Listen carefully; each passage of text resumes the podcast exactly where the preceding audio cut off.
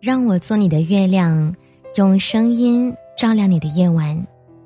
晚上好，欢迎收听我的电台节目，我是主播舒影。又到了每天晚上为大家讲故事、伴你们暖声入梦的时候了。今晚呢，想和大家分享的故事，标题是《疫情下的开学季》，让自律成为一种本能。时间过得可真快呀，转眼间又到了新一学期开学的时候了。可惜不凑巧，又碰到了疫情的复发。不知道各位朋友们的开学之行是否还顺利呢？我从电话里大姨愤懑的抱怨就可以感觉得到，很明显，新一学期我的表弟开学并不大顺利。大姨家凑巧在中高风险地区，按照学校的规定，表弟暂时还不能返校，目前只能在家里通过线上网课来继续自己的学业。大姨觉得很憋屈，这已经是表弟在家上网课的第二个学期了，眼看马上就要大四了，网课根本就学不到什么东西，表弟天天都在打游戏。学习可以说是一塌糊涂。网课要是都能学会了，那还考什么大学啊？大家在家就都能自学成才了。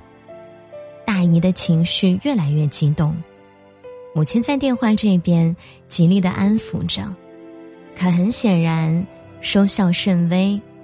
最后还是大姨骂累了，才结束了这通电话。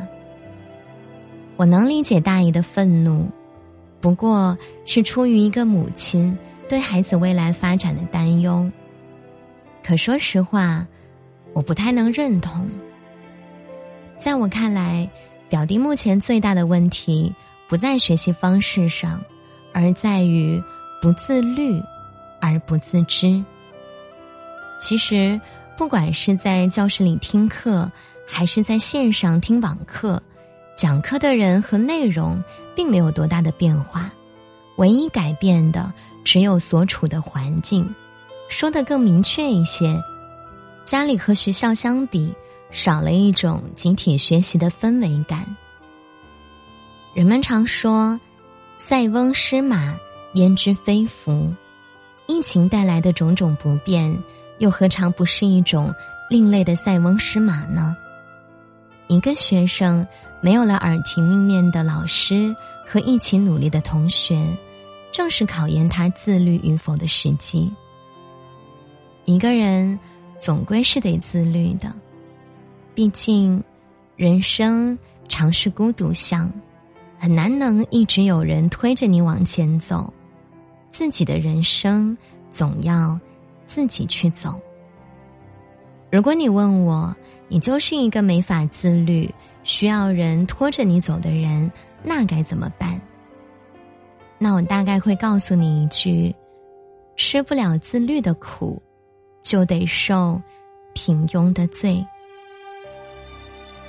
知乎上有一个问题：不自律的人生是一种什么样的体验？下面有一个高赞回答是这么说的：被命运反复羞辱，却毫无还手之力。看过之后，我颇有感触。生活中这样的例子实在太多了。说好专门为减肥而准备的跑步机，现在连蜘蛛网都有了。本来是想去超市买一袋洗衣液，结果却搬走了一车零食。原本是想要去图书馆看一天书，结果在图书馆里打了一天的游戏。打算晚上回家早点睡觉，却一直打游戏，打到了凌晨三点。年前给自己定了一大堆想要完成的计划，年末却发现一件都没有完成。后果是什么呢？减肥失败的你去买衣服，要忍受销售员异样的打量；没能认真读书的你，考试挂科，只能卑微的。到处去求一份补考资料，最后是种种计划都没能完成的你，不得不沉默的接受和自己计划里完全不一样的人生和未来。这种感觉大概就是，你背不下的书，总有人能背下来；你做不出来的题，总有人能做出来；你愿意拖到明天的事儿，总有人今天努力做完。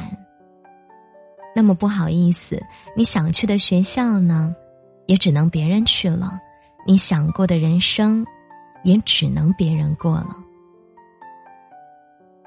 王小波说：“人一切的痛苦，本质上都是对自己无能的愤怒，而自律，恰恰是解决人生痛苦的根本途径。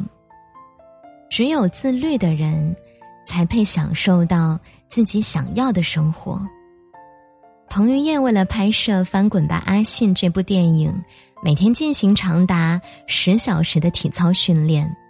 为了保持八块腹肌，他在拍摄期间只吃水煮餐，不加任何的调料。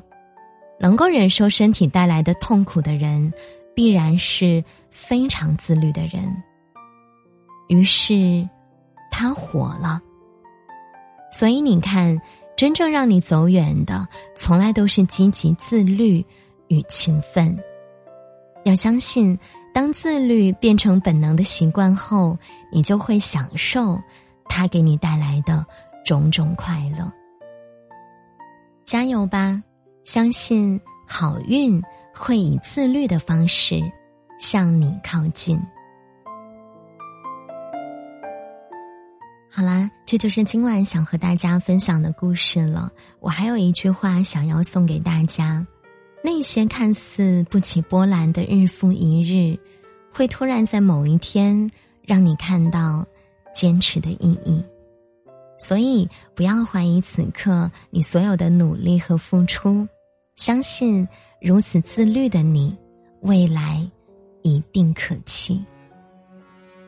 好，节目最后为大家送上好听的晚安曲。我们今晚的故事就先进行到这儿。如果你想获取节目的文稿以及歌单，可以关注我的微信公众号或者新浪微博主播疏影获取。听完歌早点睡呀，祝大家晚安。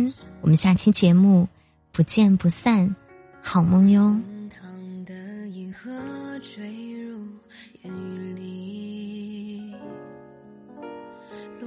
下惹人迷，风捎来消息，是你说欢喜在哪里？窗外的树影摇曳着别离，逝去的风景也没说归期，被淹没的时光里有些许默契。星河有多么炙热？阴雨打湿了